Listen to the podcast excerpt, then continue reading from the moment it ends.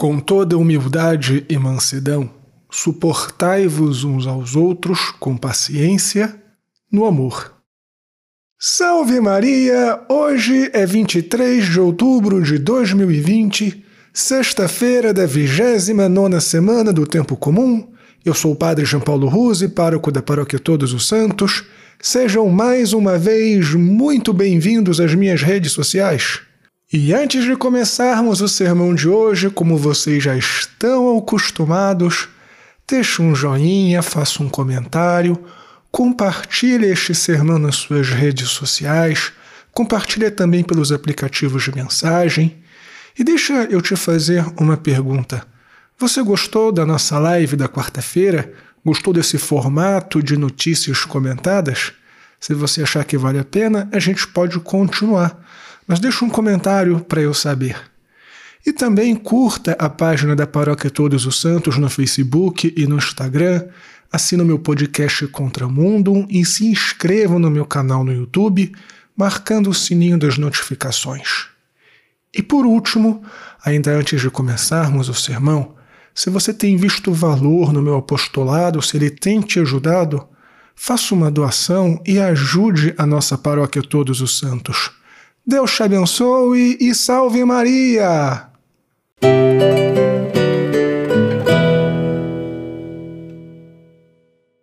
Muito bem, filhinhos. Uma das notas essenciais da nossa igreja é a unidade. Como nós rezamos todos os domingos e solenidades, creio na igreja una, santa, católica e apostólica. E um dos elementos desta nota da unidade é a unidade de fé. Aquilo que nós cremos hoje, em 2020, no Brasil, é o mesmo que os nossos antepassados creram, por exemplo, no século XVI na África, no século III em Roma é claro, é evidente que ao decorrer dos séculos há uma compreensão maior e melhor do depósito de fé, da revelação. O magistério cada vez mais se aprofunda naquilo que a tradição e as escrituras nos deixaram como herança. Porém, de um modo geral, aquilo que os primeiros cristãos creram é exatamente o mesmo que nós cremos hoje. No entanto, a unidade de fé, por si mesma, não é o que garante a unidade dos cristãos no que concerne a paz, aquilo que São Paulo nos manda fazer na primeira leitura de hoje, de suportarmos uns aos outros com paciência no amor. Até mesmo porque a compreensão da verdade revelada ainda que seja salvaguardada pelo magistério, no decorrer destes dois mil anos da Igreja, evidentemente que perpassou por muitos debates e também muitas polêmicas. Ficou muito famoso, por exemplo, o episódio em que São Nicolau dá um tapa na cara de Ário. São Paulo e São Tiago também se estranharam bastante no Concílio de Jerusalém enfim, a história da igreja está marcada por disputas. Entendam, isto de certa forma é natural, porque a verdade a que nós damos adesão é uma verdade sobrenatural, revelada, e a compreensão de algo que está muito além das nossas capacidades naturais é evidente que exige o debate, Ainda que no fim das contas a palavra final sempre é dada pelo Santo Padre, o Papa. Mas até esta compreensão da infabilidade do sucessor de Pedro não veio de uma hora para outra e não sem certa dose de polêmica, que, aliás, persiste até os dias de hoje. Então, a nossa unidade como igreja, ainda que se sustente na unidade da fé, necessita de algo que anteceda a adesão às verdades de fé. E este elemento que garante a unidade da igreja antes mesmo da adesão e compreensão das verdades de fé, é o cerne do próprio cristianismo. Ou seja, o amor a Deus sobre todas as coisas, e é porque eu amo a Deus sobre todas as coisas que eu aceito as verdades de fé, e é porque eu amo a Deus sobre todas as coisas que eu defendo as verdades de fé, e é porque eu amo a Deus sobre todas as coisas que eu ensino as verdades de fé.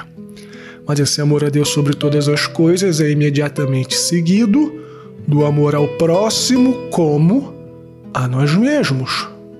E é porque eu amo o próximo, é porque eu quero que o meu irmão se salve, que eu conheço as verdades de fé, que eu defendo as verdades de fé e ensino as verdades de fé. E o amor, como nos ensina São Paulo, pressupõe a paciência e suportar as dificuldades e limites dos nossos irmãos. A igreja deve estar unida pelo amor. Se nós não estivermos unidos pelo amor, fatalmente nos distanciaremos por causa da nossa natureza decaída. E no Evangelho, nosso Senhor Jesus Cristo nos pede para ficarmos atentos aos sinais dos tempos. E é claro que, como eu disse, sempre houve certa polêmica, certa discussão em torno das verdades de fé. Mas muito provavelmente nós nunca tivemos uma igreja tão dilacerada como a igreja contemporânea. Provavelmente nós nunca vimos uma igreja tão perseguida, tão desprestigiada e muitas vezes atacada por aqueles mesmos que se dizem filhos da igreja. Como eu comentei na live de quarta-feira e como eu comentei também no sermão de ontem de São João Paulo II, todas essas perseguições horríveis que estamos sofrendo aqui no Ocidente, como o incêndio das igrejas no Chile, não teria sido possível em um ambiente em que a igreja antes não tivesse perdido sua credibilidade e seu prestígio. E se você, meu irmão, ataca o Papa, se você, meu irmão, ataca os bispos, ataca os seus padres, ataca os seus irmãos de comunidade por causa de uma ou outra visão diferente de igreja, saiba que você está contribuindo para a divisão da igreja. Jesus ensina em outro lugar no Evangelho que nenhum reino dividido subsiste. Vejamos os sinais dos tempos. Os nossos bispos aqui no Brasil se manifestam sobre várias coisas. E você pode até dizer que algumas das manifestações dos nossos bispos podem ser desnecessárias ou fora de tom.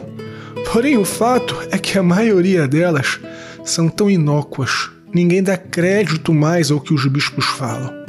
Você já reparou que no imaginário coletivo a referência de cristianismo não é mais o padre, é o pastor? Você já se deu conta do quanto temos perdido em número de católicos e que no futuro muito próximo nós não seremos mais a maioria aqui no Brasil? A nossa igreja tem se tornado cada vez mais irrelevante no cenário mundial. E é por isso que, quando nos perseguem, nenhuma voz se levanta em nossa defesa. Defendem as tartarugas, defendem a Amazônia, defendem uh, outras causas que podem ter e certamente têm um lugar importante, mas quando a igreja é perseguida, todos se silenciam, porque a igreja tem se tornado irrelevante. E a culpa muitas vezes é nossa porque estamos brigando por elementos que nem sequer são essenciais. Vejamos os sinais dos tempos. Que Deus nos ajude a superarmos as nossas diferenças e a suportarmos uns aos outros com paciência, no amor. Deus te abençoe e salve Maria!